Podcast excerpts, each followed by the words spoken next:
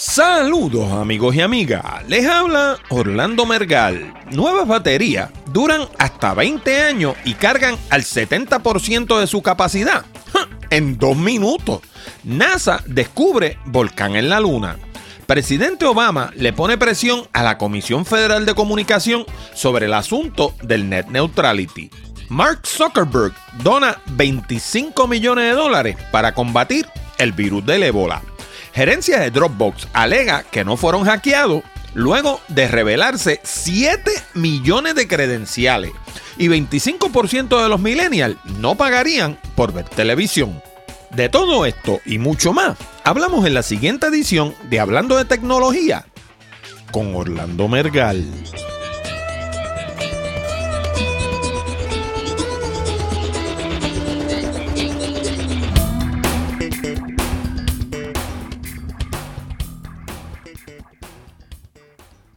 Saludos nuevamente, amigos y amigas, y bienvenido a una nueva edición de Hablando de Tecnología con este que les habla, Orlando Mergal.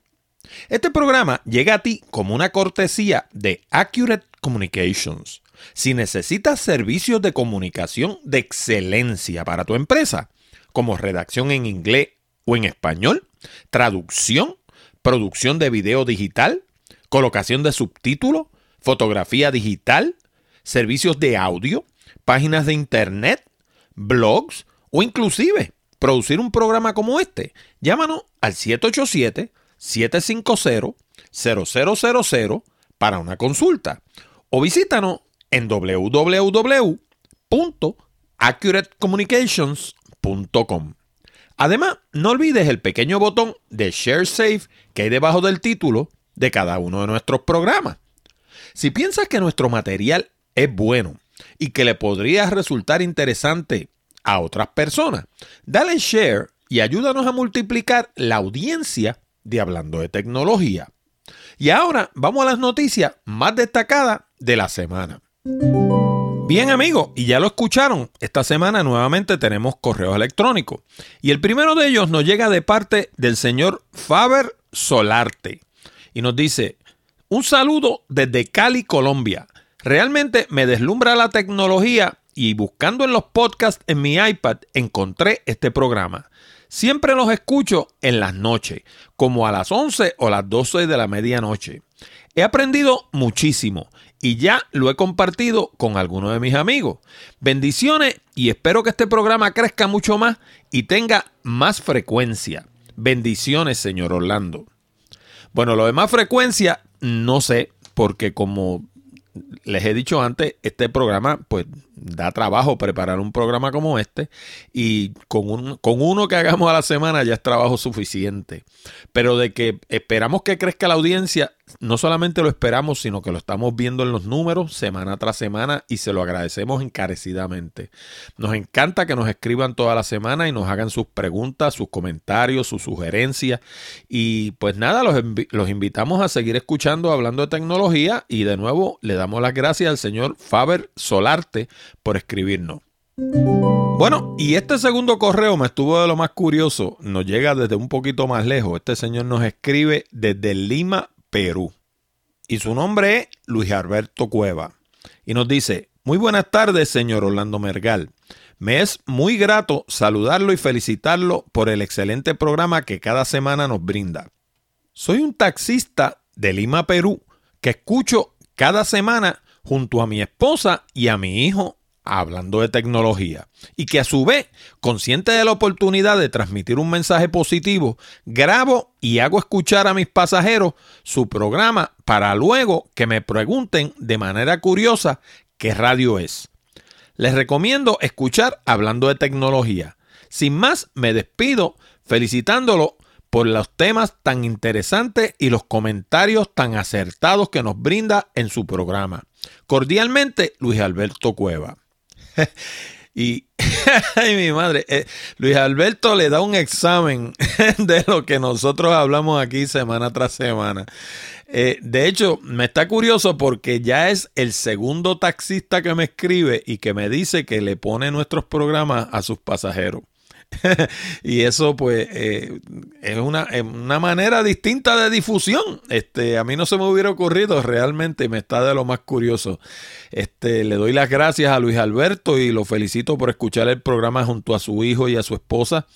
Eh, esto es un fenómeno que a mí me resulta muy curioso. Eh, cuando yo hacía el programa con Jorge Seijo en Radio Isla 1320 en Puerto Rico, había gente, de hecho en una ocasión nos llamó una persona de un pueblo que se llama Calley en Puerto Rico, que es un pueblo de la montaña en el centro de la isla, y nos comentó que todos los jueves, porque el programa nuestro se hacía los jueves a las 2 de la tarde, todos los jueves se reunían debajo de un árbol un grupo de vecinos a escuchar el programa eh, de manera comunal. Ponían un radio en el centro y todos se reunían debajo del árbol a escuchar el programa. Y ya con Luis Alberto, pues han sido varias las personas que me dicen eso, que se reúnen a escuchar el programa de manera grupal, o sea, de manera comunal. Y eso, pues, de nuevo, es una de esas cosas que uno cuando se lanza a hacer estas cosas, pues uno, pues, qué sé yo, no, no vislumbra. Eh, yo no esperaba que me reprodujeran en los taxis y tampoco esperaba que me escucharan debajo de los árboles, pero, pero nada, son maneras de difusión Cualquier audiencia es bienvenida, cualquier audiencia es agradecida y me alegro que a Luis Alberto y a su familia le esté, le esté gustando nuestro programa y que se lo estén difundiendo a sus amigos y, relacionados de negocio. Bueno, y esta primera noticia, eh, de hecho ya nosotros en días pasados, hace creo que fue como un mes o quizás dos, hablamos de unos investigadores que estaban tratando de inventar una batería que recargara más rápidamente. Y resulta que estos investigadores en la Universidad de Nanyang, Nanyang, perdón, N-A-N-Y-A-N-G, Nanyang Technology University en China, acaban de inventar, se le adelantaron, les robaron el tiro y acaban de inventar una batería que tiene la peculiaridad de que dura hasta 20 años y, recupera el 70% de su carga en menos de dos minutos. Y esto es importante por una serie de razones.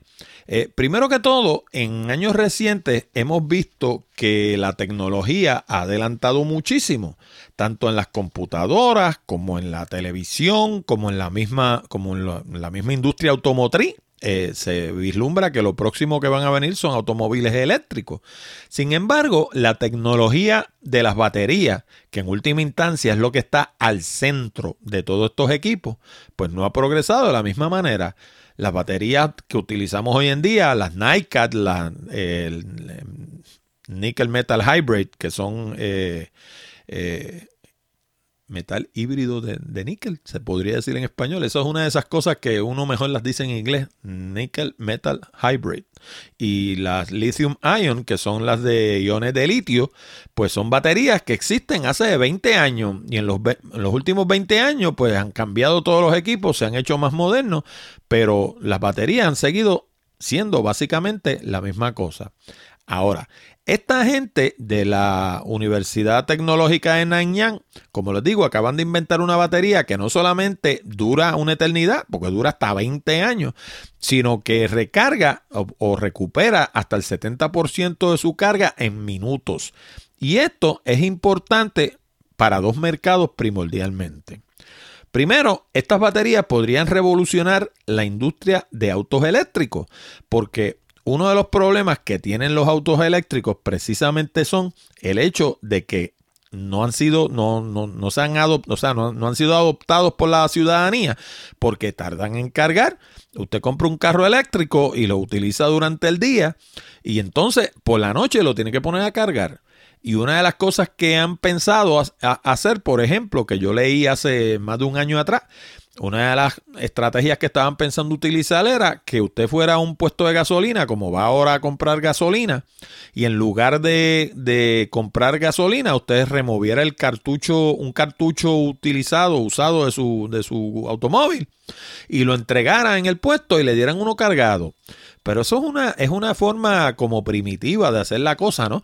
Y sobre todo, que las baterías de los automóviles eléctricos no son pequeñas. O sea, no, es como si usted le sacara un termo, según lo pintaban en el artículo, eh, iba a ser una cosa como el tamaño de un termo de café. Pero eso es sacado de una película de ciencia ficción, porque la realidad del caso es que las baterías de un automóvil eléctrico son grandísimas. Sea, estamos hablando de que, por ejemplo, las, las, baterías, yo tengo un cuñado que ya murió, que compró hace algún tiempo un carro híbrido, ¿verdad?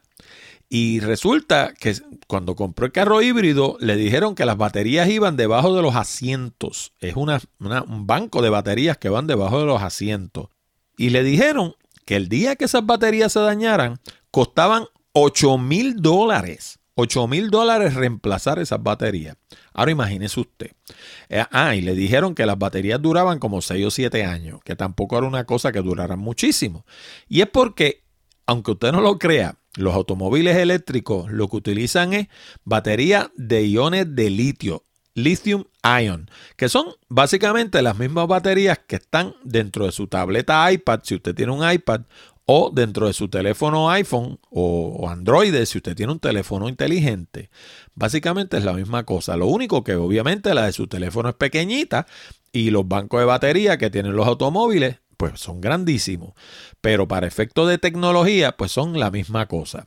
Y eso, pues, hace que la gente le coja miedo al automóvil eléctrico por esas dos razones. Primero, porque las baterías son costosas, se dañan rápidamente. La batería de litio eh, lo que tiene son aproximadamente 500 ciclos de recarga.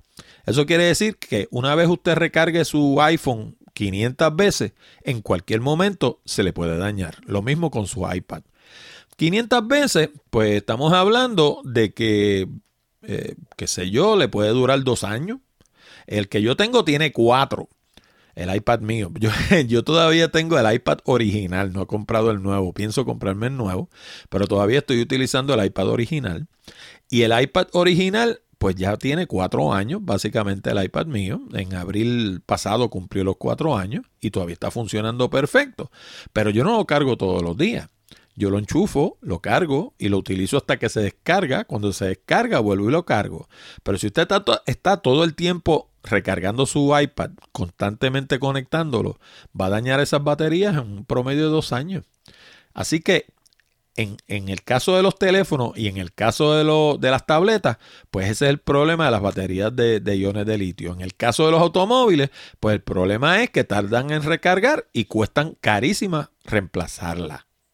Ahora, ¿qué fue lo que encontraron estos investigadores? Pues ellos no reinventaron la batería de iones de litio, es la misma batería. Ellos lo que hicieron fue que le reemplazaron lo que se conoce como el ánodo. Ahora, para aquellos de ustedes que hayan olvidado cómo funciona una batería, que nos lo explicaron a muchos de nosotros en la escuela, o aquellos que no se lo hayan explicado, una batería funciona de la siguiente forma. Las baterías tienen dos polos. Uno de ellos se llama el cátodo, que es el, polo positivo, y el otro se llama el ánodo, que es el polo negativo. Y dentro tienen algún tipo de ácido que se conoce como un electrolito que lo que hace es que propicia el que los electrones se muevan del cátodo hacia el ánodo, dentro de ese medio acuoso. Ahora, una vez los electrones están en el ánodo, los, electrones salen de la batería por el ánodo, completan un circuito y regresan por el cátodo. En ese proceso, la batería se agota. Cuando usted la recarga, pues sucede lo contrario usted le inyecta electrones por el ánodo y esos electrones pasan a través del medio y se depositan nuevamente en el cátodo. Ahora, para que ustedes estén, para que estemos bien claros, fíjense ustedes que las cosas no siempre son lo que parecen. Cuando usted coge una batería de linterna, una batería AA o una batería AAA, usted va a ver que la punta de arriba de la batería, la batería por la parte de abajo es lisa generalmente y por la parte de arriba tiene como una pequeña tetita y eso se dice está marcado positivo y la lógica llevaría a uno a pensar que por ahí es que sale la corriente y por la parte de abajo es que regresa, pero es lo contrario, sale por la parte de abajo y regresa por la parte de arriba. Pero suficiente con explicar cómo funciona la batería. Miren lo que han hecho esta gente. Esta gente no han reinventado la batería de iones de litio. Ellos lo único que hicieron fue reemplazarle el ánodo por un ánodo hecho de nanotubos de dióxido de titanio. El ánodo tradicional de una batería de iones de litio está hecho de grafito. Y grafito es básicamente el material que usted tiene en un lápiz de escribir, la parte negra del lápiz, la parte que escribe. Eso es grafito. Y el grafito tiene la peculiaridad de que ofrece resistencia. Esta gente al cambiarle el ánodo a la batería, básicamente lo que han hecho es que han aumentado lo que en inglés se conoce como el throughput de la batería. Básicamente le han insertado un ánodo que ofrece bien poca resistencia al flujo de electrones y eso hace que la batería cargue rapidísimo. Y además de eso, han hecho que la batería dure una eternidad porque en lugar de tener 500 ciclos de recarga como tiene una batería de iones de litio tradicional, esta tiene 10.000. 10.000 ciclos de recarga son 20 veces los ciclos de recarga de una batería tradicional. Así que no solamente carga más rápido, sino que también carga más veces. Ahora, hay una cosa que dice la noticia con la que yo no estoy de acuerdo. Ellos dicen que ciertamente en el caso de los automóviles eléctricos, pues van a cargar más rápido, van a cargar más veces. Eso va a hacer que un automóvil eléctrico usted lo pueda recargar en cuestión de minutos y que las baterías, en lugar de durarle 5 o 6 años, pues le duren quizás 20 años, le duran mucho más que el automóvil. Probablemente usted va a salir del automóvil, ese automóvil va a terminar en un junkyard, en un patio de esto de, para, para chatarra, y todavía las baterías van a servir porque la vida útil va a ser así de larga. Y ellos aducen que eso mismo va a hacer que los teléfonos y las tabletas también duren una eternidad y que la gente los cambie con menos frecuencia. Y ahí yo no estoy de acuerdo, porque recuerden lo que hablábamos hace un par de semanas de la obsolescencia planificada. Yo creo que los fabricantes de tabletas y los fabricantes de teléfonos no van a utilizar este tipo de batería, porque no le conviene. Ellos quieren que usted cambie su teléfono y que usted cambie su tableta cada dos años o posiblemente más rápido si es posible. De lo contrario, a ellos se les detiene la compañía, se les detienen las ventas. Imagínense usted que usted pudiera comprar un iPhone y que le durara 20 años. Se le caían las ventas a la compañía, ellos no quieren eso, ellos, ellos planifican la obsolescencia de esos equipos y la planifican por el lado de las baterías, obviamente, porque saben que eventualmente las baterías se le van a dañar y que le va a costar tanto ponerle baterías nuevas que usted va a preferir comprar otro teléfono. Pero aparte de eso, ellos lo planifican desde el punto de vista del sistema. Miren lo que estábamos hablando hace dos semanas con el iOS 8, cómo al instalarle ese sistema a sus teléfonos, por ejemplo, este iPhone 5, pues le obsoletiza una serie de cosas. Y eso es parte del plan. La idea es que usted llegue el momento que esté tan insatisfecho con su teléfono que vaya y compre otro. Ellos no quieren que usted se quede con ese teléfono 10 años, no, no, hombre, no. Si usted hace eso, a ellos se le caen las ventas.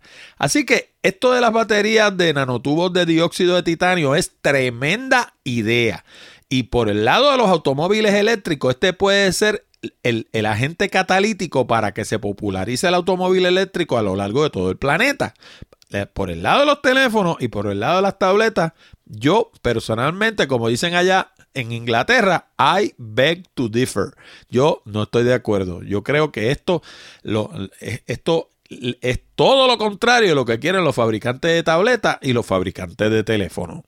Como siempre, si quieren leer la noticia entera, recuerden que está disponible en la sección de enlaces del programa 0123 de hablando de tecnología.com.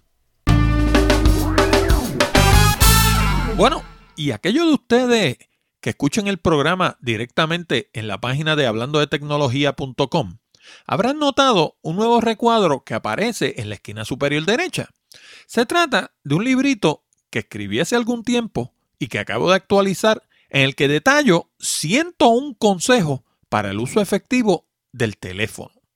Y fíjense que no especifica qué tipo de teléfono, porque los consejos aplican a cualquier tipo de teléfono que utilices en tu negocio, en tu hogar o hasta el celular que cargas encima. Quizás estés pensando, teléfono, qué anticuado. Pues para que te sorprenda, hoy por hoy, en pleno año 2014, todavía el teléfono continúa siendo el método número uno de comunicación a nivel mundial. Y lo mejor de todo es que el librito es gratis.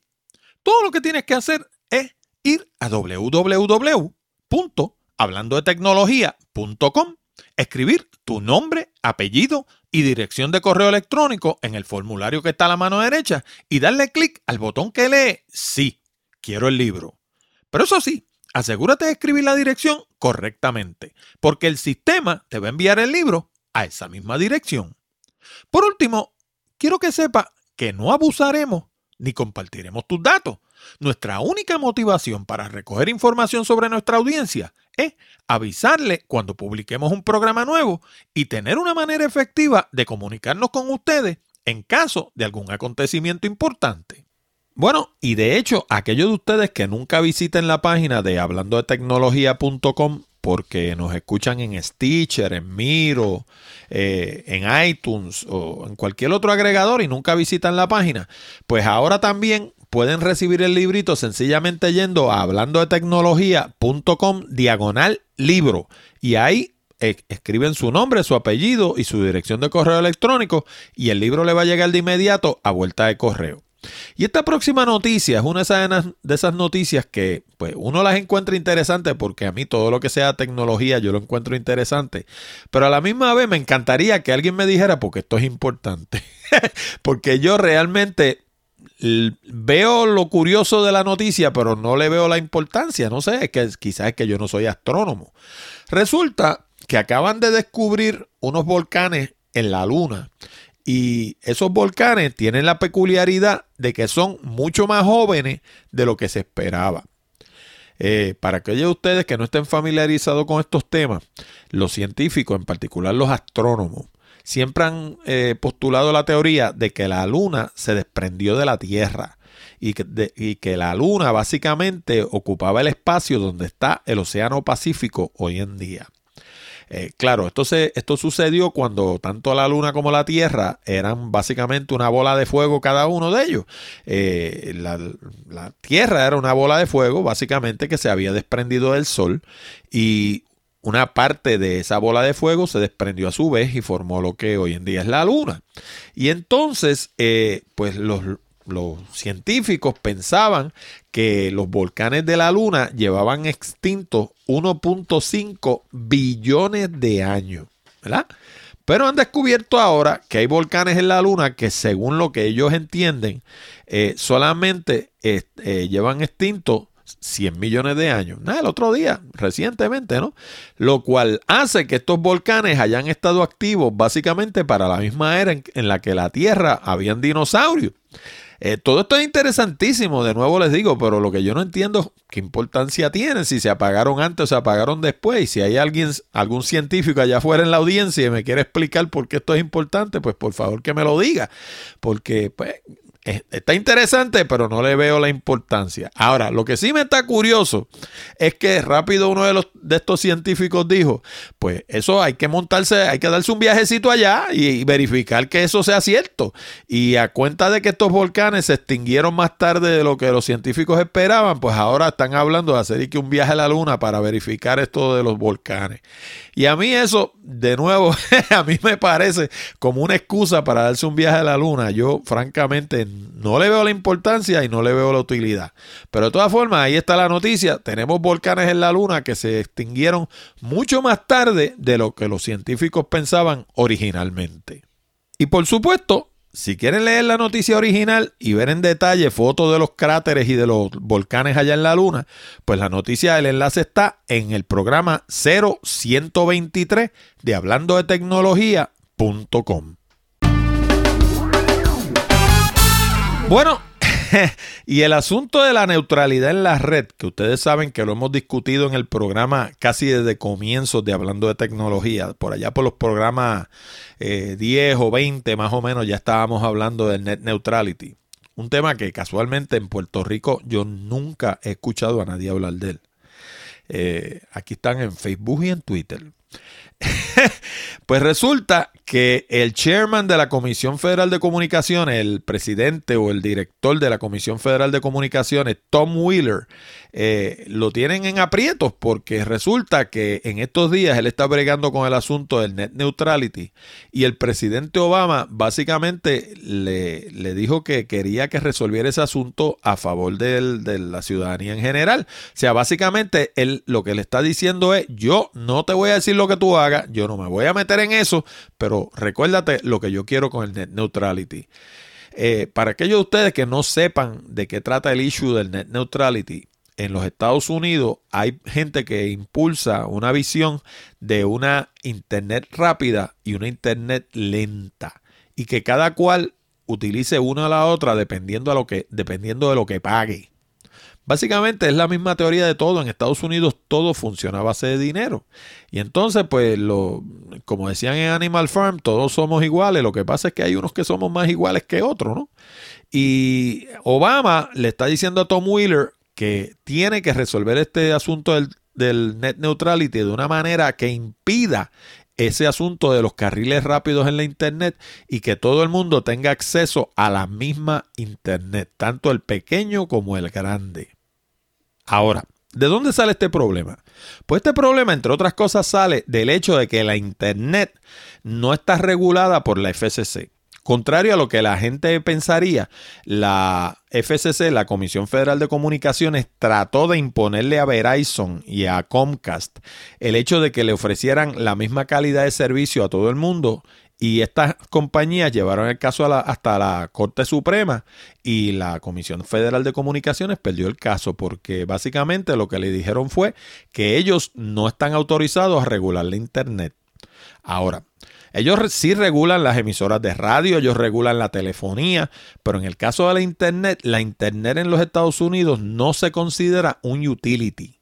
Y como no es un utility, pues no está regulado por la Comisión Federal de Comunicaciones. Y esa es una de las alternativas que tiene Tom Wheeler, pasar legislación para convertir la Internet en un utility.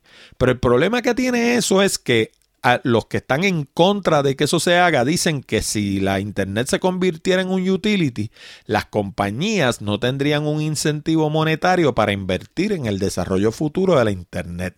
Básicamente se estancaría la Internet. Y hay otros que proponen eh, algún tipo de mecanismo híbrido donde sí se fomenta una Internet libre, pero a la misma vez se impida el que hagan cosas como lo que están proponiendo ahora de tener un carril rápido y un carril lento. Pero el problema es que eso es como caminar en una cuerda floja, eh, como los, los, circos, ¿no? Que la gente camina por una cuerda, ¿no? Pues eso es una, un, un asunto de un equilibrio tan fino, eh, porque terminarían nuevamente en la corte y probablemente volverían a decirle que ellos no tienen derecho a, a, regular la Internet. De cualquier forma, pues en estos días se está hablando del net neutrality en los Estados Unidos, que yo no estoy seguro de que sea un issue en otros países, porque hay otros países que tienen eh, políticas de corte un poco más social, y al ser una política de corte un poco más social, pues no impera el, el afán de lucro, ¿no? Pero en los Estados Unidos todo es dinero. Y estas compañías invierten millones. Y se entiende. O sea, ellos invierten millones de dólares en desarrollar la Internet y esperan recuperar su ganancia. Pero eso no quiere decir que el gobierno le dé carta franca para que hagan lo que le parezca.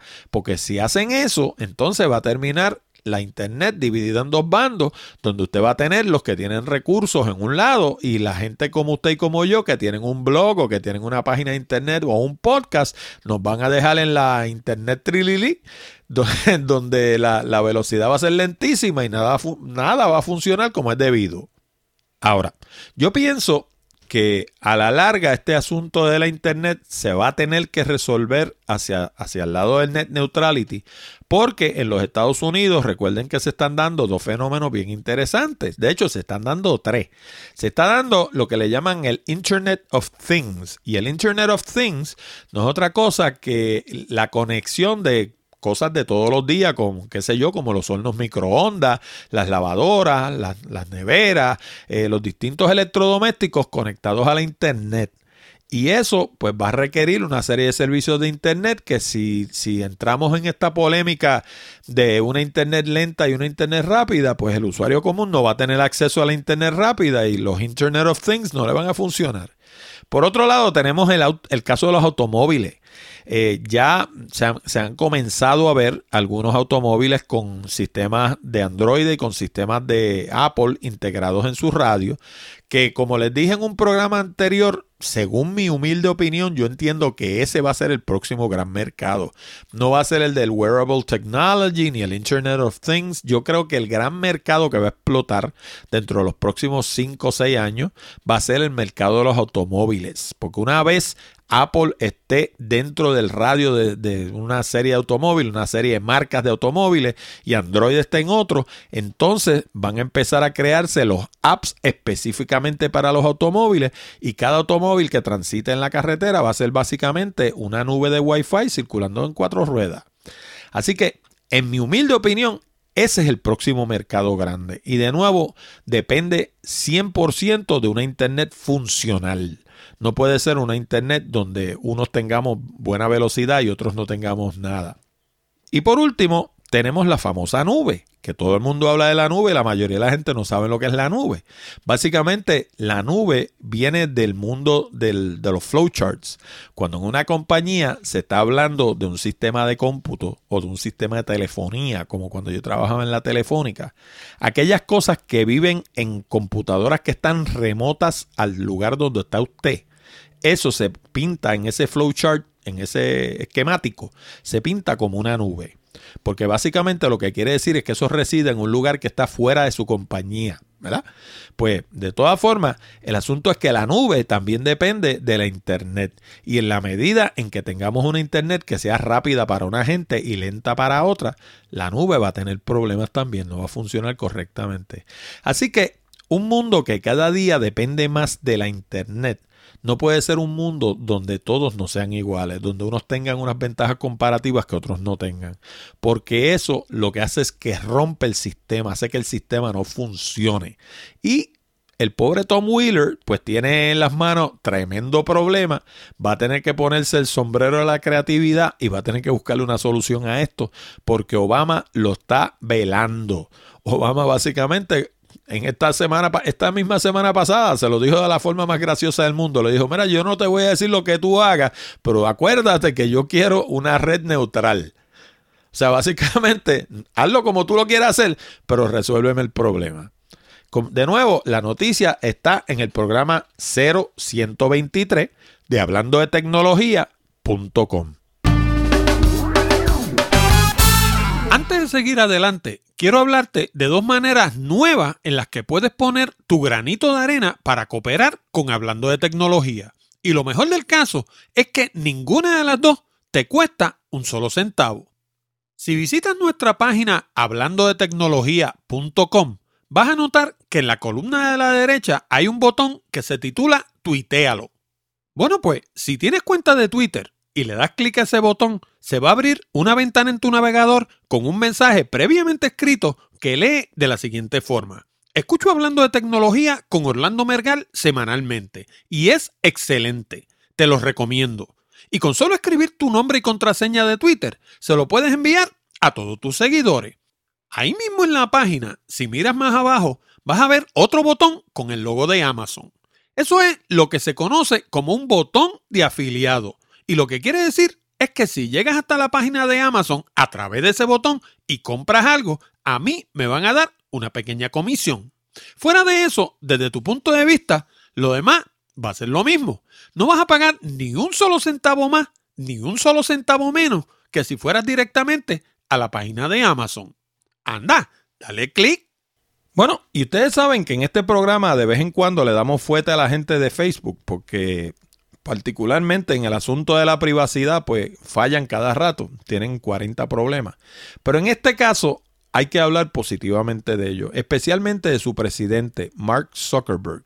Resulta que el señor Zuckerberg acaba de donar 25 millones de dólares al Centro para el Control de Enfermedades Contagiosas, al Center for Disease Control, para combatir el, el virus del ébola. Y básicamente lo que está diciendo Zuckerberg, y es cierto, es que este asunto del ébola se está saliendo de control. Y si por casualidad se llegara a propagar por el planeta, la humanidad va a tener un problema serio. Así que este problema hay que atajarlo ahora. Ahora, este año pasado hubo 8.000 casos de ébola a nivel mundial que se reportaron. Y en los Estados Unidos ya se han reportado tres. El señor este que murió en Texas y a raíz de la infección de este señor de Texas, pues hasta la fecha se han reportado dos casos más. Y según la Organización Mundial de la Salud, se espera 10.000 casos nuevos de ébola durante los próximos meses.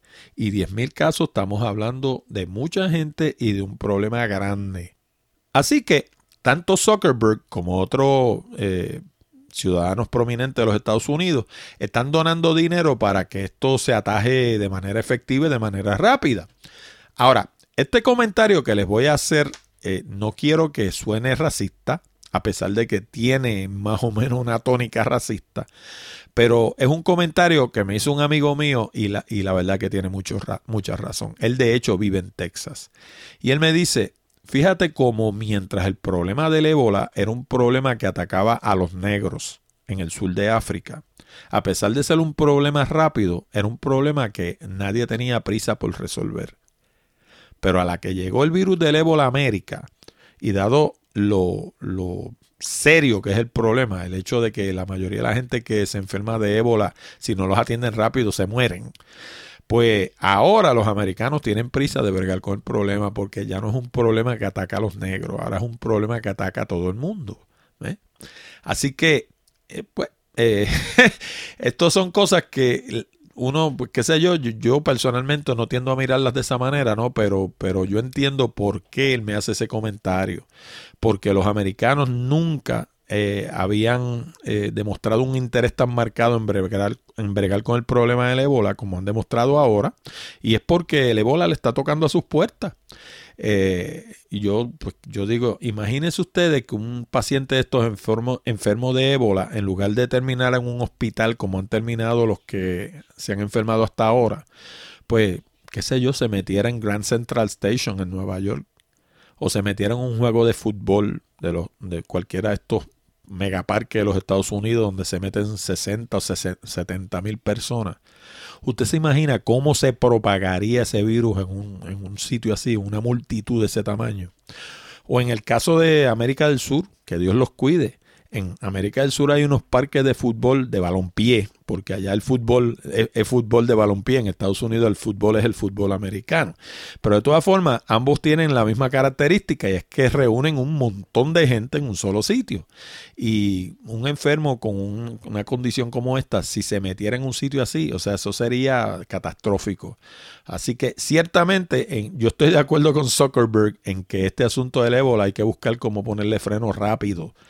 Y a pesar de que esto lleva años y nunca han encontrado una cura para el ébola, en la medida en que se involucran en los Estados Unidos, que ciertamente tienen a su alcance un nivel mayor de tecnología, pues existe una posibilidad de que encuentren una, una vacuna y resuelvan el problema. Yo espero que sí, porque la verdad que la cosa es aterradora, el problema es serio y ahora que le está tocando las puertas a todo el mundo, pues de hecho los otros días creo que escuché que también habían casos de ébola en España pues ahora que, ahora que le está tocando las puertas al planeta entero, pues yo espero que todos se las pilas y todos trabajen al unísono a ver si le encuentran una solución.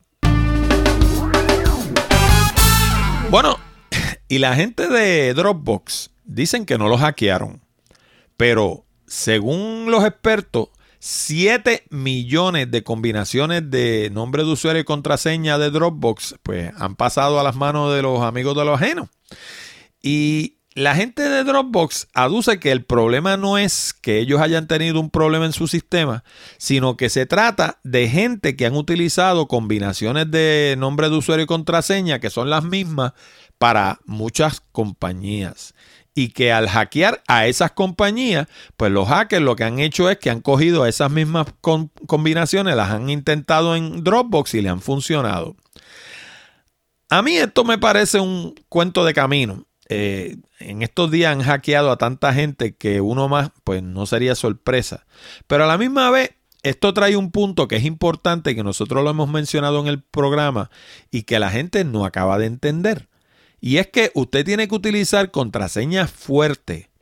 Y aquellos de ustedes que hayan escuchado programas anteriores saben que una contraseña fuerte es una contraseña que tenga letras mayúsculas, letras minúsculas, números y símbolos e idealmente, según los expertos, debe tener más de 8 dígitos. Las que yo utilizo tienen 25. Y con todo eso, yo las cambio frecuentemente, que es lo otro que sugieren los expertos que uno haga, que cambie sus contraseñas con frecuencia. De hecho, esta semana pasada me llamó un oyente del programa diciéndome que había recibido correos electrónicos procedentes de sitios de estos de relacionados al sexo, vamos a ponerlo de manera sutil, y que eran correos que venían provenientes de hablando de tecnología.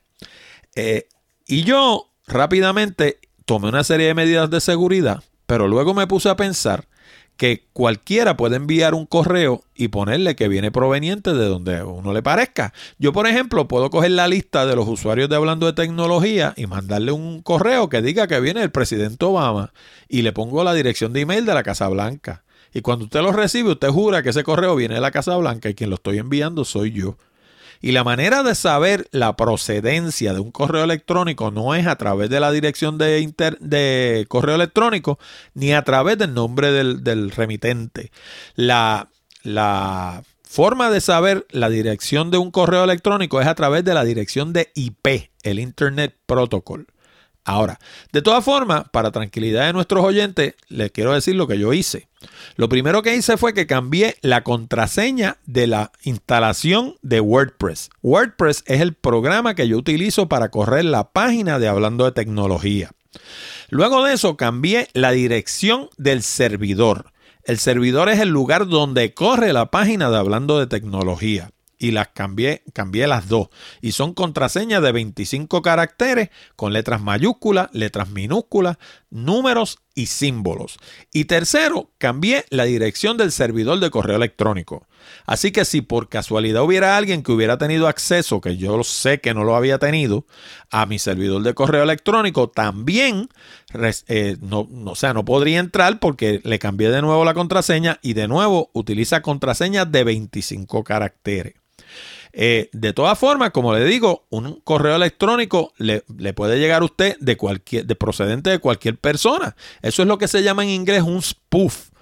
cuando usted recibe un correo, por ejemplo, que le dice que viene de PayPal, por ejemplo, en una campaña de phishing, ese correo no viene de ningún PayPal, pero sin embargo dice PayPal y tiene la dirección de email de PayPal, porque eso se llama un spoof. Pero no quiere decir que hayan logrado penetrar el servidor de PayPal hasta donde yo pude eh, averiguar, nuestro servidor no ha tenido problema alguno. Pero, como dicen por ahí, por las moscas, cambiamos todas las contraseñas para ir 100% a la segura. De nuevo, esta gente de Dropbox están diciendo eso mismo. Ellos están diciendo que el problema que ha habido con los servicios de Dropbox ha sido por la razón de que la gente utiliza contraseñas débiles y utiliza la misma contraseña en todos sitios. Una vez se la averiguan, se le meten donde quiera porque es la misma contraseña para todos sitios. Y ese es el problema. Oye, yo sé que este programa es sobre tecnología, pero a ti, ¿te gusta viajar? Además de la tecnología, yo tengo otros intereses en la vida. Y dos de ellos son la fotografía y viajar. Y si yo viviera en cualquier otro país del mundo que no fuera Puerto Rico, uno de los sitios que me encantaría visitar sería esta. Y es que Puerto Rico sencillamente es bello. Y ahora, con nuestra nueva página Puerto Rico by GPS, visitar Puerto Rico es más fácil y placentero que nunca. En Puerto Rico by GPS encuentras fotos, descripciones detalladas, audio, video y mapas con coordenadas GPS para llegar a los lugares más hermosos de la isla del encanto. Encuéntrala en www.puertoricobygps.com. Y si lo escribes en español, llegas al mismo sitio, www.puertorricoporgps.com Inclusive puedes utilizar la manera corta www.prxgps.com. Anda, date una vueltita por la isla del encanto. Bueno, y muchos de ustedes, los que escuchan el programa, saben que yo eliminé la suscripción mía de cable TV, de televisión por cable, hace ya casi dos años. Y básicamente la televisión que veo la veo a través de Hulu, a través de Netflix y a través de las emisoras que tienen señal a través de Internet. Que dicho sea de paso, yo siempre había dicho que una de mis penas más grandes era que no podía ver el canal de España. Y acabo de descubrir cómo verlo también a través de internet, porque resulta que la gente de TVE, eh, que la dirección es rtve.es, tienen una página de internet excelente. Y entonces tiene una de las cosas que tiene el, player de esa página de internet es que tiene el botoncito de AirPlay que funciona con la, eh, la Apple TV. Y en estos días, precisamente, gracias a un primo mío de Dallas que me llamó para hablarme de eso, estoy viendo la serie Isabel, que es excelente y tiene que ver con la historia de Isabel y Fernando, eh, Isabel de Trastámara o Trastámara, no estoy seguro cómo se pronuncia, pues, creo que es Trastámara. De cualquier forma, eh, está excelente. el primo mío me llamó y me dice, oye, tienes que ver esta serie, la están produciendo en España y no tiene nada que envidiarle a las mejores producciones de Hollywood. Y me puse a verla y es la pura verdad. O sea, es cine de primera calidad y lo están produciendo en España. Y pues mi esposa y yo estamos, como dicen los, los teenagers por ahí, juqueados con Isabel. estamos viendo Isabel todas las noches. Este, ya tienen tres temporadas y nosotros vamos por la mitad de la segunda. Así que si tienen forma de ver la TV, se las recomiendo porque es una serie excelente sobre la historia de Isabel la Católica. Y un estudio realizado en los Estados Unidos entre los millennials los millennials son aquella gente que nacieron del año 2000 para acá. Pues ha encontrado que una tercera parte de los millennials están viendo televisión en, en sus computadoras, en sus tabletas y en sus teléfonos. Y esto para mí no es sorpresa, porque de hecho no voy a, a promover el asunto porque ciertamente es, ilegal, eh, tiene problemas de derechos de autor. Pero el que quiera ver la serie que sea de televisión, la encuentra en la internet. Y encuentra todos los capítulos. ¿ah? O sea, el que quiera ver televisión y no pagar por ella, hoy en día la encuentra en la internet. Eso, aquella gente que estén metidos en la internet saben de lo que yo estoy hablando. Pero el hecho de que una tercera parte de los millennials no estén viendo la televisión a través de la, televisión misma, sino que la estén viendo a través de sus teléfonos, tabletas y computadoras, tiene un problema. Y el problema es que no ven la publicidad. No ven la publicidad porque la publicidad en la televisión sigue un modelo que data de principios del siglo XX. No viene ni del mundo de la televisión siquiera. El modelo que sigue la publicidad de televisión se conoce como el modelo de la publicidad mediante interrupción. Y la publicidad mediante interrupción lo que quiere decir es que usted está sentado en su casa lo más tranquilo viendo televisión con su esposa, su hermano, su primo, sus hijos o su significant other, como dicen en los Estados Unidos. Y usted está viendo la televisión y de buena primera viene una pausa comercial y le ponen quizás 10 minutos de anuncio. Y para que tengan una idea de lo que estamos hablando, un programa típico de los Estados Unidos tiene 42 minutos de programación y 18 minutos de anuncios. Esos 18 minutos de anuncios se los dividen usualmente en 3 o 4 pausas comerciales y esas pausas comerciales pues pueden ser de 5, de 6, de 7, hasta de 10 minutos en algunos casos. Ahora, se llama publicidad mediante interrupción porque yo le interrumpo la programación a usted y le pongo los anuncios, los comerciales. Pero por lo que yo le digo que eso data de principio de siglo y no tiene nada que ver con la televisión, es porque antes de eso se utilizó en la radio y antes de eso se utilizó en los medios escritos. Cuando usted ve una revista, por ejemplo, compre cualquier revista, la que usted quiera, y va a notar que más de la mitad de las revistas son anuncios y usted paga por esa revista y lo que está pagando básicamente es por los anuncios. Así que los comerciales de esa gente que están ahí, usted los está patrocinando con el dinero que usted invierte en esa revista. Y ese modelo data del siglo XIX, donde usted tiene una revista y gran parte de las revistas son anuncios. Y de nuevo, es publicidad mediante interrupción porque le interrumpen la lectura suya cuando usted está leyendo, usted pasa a la página y en lugar de encontrar más contenido de lo que usted estaba leyendo, lo que encuentra es un comercial, encuentra un anuncio. Pues eso se conoce como publicidad mediante interrupción. Y el problema es que las generaciones de hoy en día han desarrollado una aversión hacia la publicidad mediante interrupción. De ahí que en Hollywood se está utilizando mucho un tipo de anuncio que se conoce como product placement, donde usted, por ejemplo, está viendo una película, vamos a darle de ejemplo, qué sé yo, de Superman, y encima del escritorio de Perry White, el editor del, del, del, del diario, del rotativo, hay una lata de Coca-Cola, por ejemplo, o hay una lata de Pepsi Cola, o si el individuo fuma, como fumaban en los años de Superman, pues encima de la, del escritorio, pues a lo mejor había una cajetilla de Marlboro o de Winston, de cigarrillos, ¿no?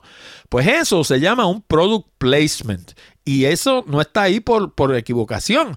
Todo eso que está ahí, eh, alguien pagó porque estuviera ahí. Cuando usted ve, por ejemplo, el programa este de, de, de, talento que se llama American Idol, usted ve los cuatro jueces al frente y al frente de cada uno de los jueces hay un vaso alto de Coca-Cola. Ese vaso, fíjense que el logo está hacia la cámara. Porque lo que ellos quieren es que usted vea el logo, porque eso es un product placement. Eso no está ahí por casualidad, eso está ahí a propósito. Y fíjese que, por ejemplo, todos los comerciales son de la, de la misma marca de automóvil por ejemplo. Y las cosas que regalan, por ejemplo, que les regalan a los concursantes, de nuevo, todas son de las mismas compañías. Todo eso son product placement. Y se ha encontrado que hoy en día, para los millennials y para generaciones jóvenes, los product placement son mucho más efectivos que la publicidad mediante interrupción, porque la publicidad mediante interrupción, entre otras cosas, en un medio como una tableta o en un teléfono celular, la persona lo que hace es que le da hacia el frente. Y si no le puede dar hacia el frente, como pasa por ejemplo con Stitcher, Stitcher, los que nos escuchan el programa mediante Stitcher habrán notado que muchas veces ahora en Stitcher, cuando usted va a poner un podcast, lo primero que le sale es un comercial. Y yo no sé lo que, lo que piensan ustedes, pero ustedes saben lo que logra en mí. En mí logra coraje. O sea, yo jamás compraría una guagua Land Rover. Porque es que ya estoy harto de que en Stitcher, cada vez que voy a escuchar un podcast, me salgan hablando de la maldita Land Rover. Y si ellos creen que mediante eso ellos me entusiasman a mí con su producto, pues es bueno que sepan, se lo voy a decir aquí en este medio, que lo que logran es mi ira lo que hacen es que me alejan del producto. Y eso mismo le hacen a un montón de gente, porque a nadie le gusta que le interrumpan su programación para endilgarle un anuncio de algo que ellos no quieren escuchar. Pues los millennials se lo están diciendo ahora mismo. Y no solamente le están diciendo eso, le están diciendo más. Le están diciendo que 25% de ellos nunca pagarían por programación mediante cable TV. Así que, como termina diciendo la noticia, a mí me da mucha gracia porque la, noticia termina diciendo que ese 25% de, de, de, audiencia que ellos no, no, detectan en, en, sus medidas, ¿no? Que no está perdida, lo que está es mal, mal puesta. Está en otro sitio, que los están viendo, están viendo su programación, pero la están viendo en otro sitio. Y casualmente, para terminar con esto, aquellos de ustedes que estén viendo televisión a través del Internet deben saber, entre otras cosas, que la televisión a través de internet no tiene anuncios. Porque la misma gente que la pone de manera pirata en la internet, de manera ilegal, le remueven los anuncios también, porque saben que la gente no interesa ver anuncios. Así que nada, los que quieran saber más sobre esta noticia, saben que como siempre está en la sección de enlaces del programa 0123 de hablando de tecnología.com. Bueno amigos y amigas, con esto llegamos al final de esta edición de Hablando de Tecnología con Orlando Mergal. Les recordamos que pueden enviar sus preguntas, comentarios y sugerencias a la dirección de correo electrónico contacto arroba hablando de tecnología.com o llamar al 787-664-7494, extensión 086 y dejarnos un mensaje grabado. También les recuerdo que si desean mejorar su redacción y progresar más rápidamente en el ámbito profesional, profesional, les sugiero nuestro DVD titulado Redacción Eficaz. Con este programa de casi dos horas de duración en español, aprenderán todo lo que necesitan saber para escribir todo tipo de documentos comerciales y sobre todas las cosas logra el resultado. También es un excelente recurso si piensan comenzar su propio blog. Además les recuerdo que si de verdad quieren aprender a hacer presentaciones que logren su propósito, y no solo aprender a hacer transparencias de PowerPoint, les recomiendo nuestro curso titulado Presentaciones Efectivas. Con este curso en DVD-ROM de casi dos horas de duración en español, aprenderán todo lo que necesitan saber para convertirse en la estrella de su compañía. Ambos cursos están disponibles bajo el botón de DVD en hablando de tecnología.com y Presentaciones Efectivas está disponible en formato de Kindle en la tienda de Amazon. Les habló Orlando Mergal. Con esto nos despedimos hasta la próxima semana cuando discutiremos más temas interesantes del mundo de la tecnología. Hasta la próxima amigos.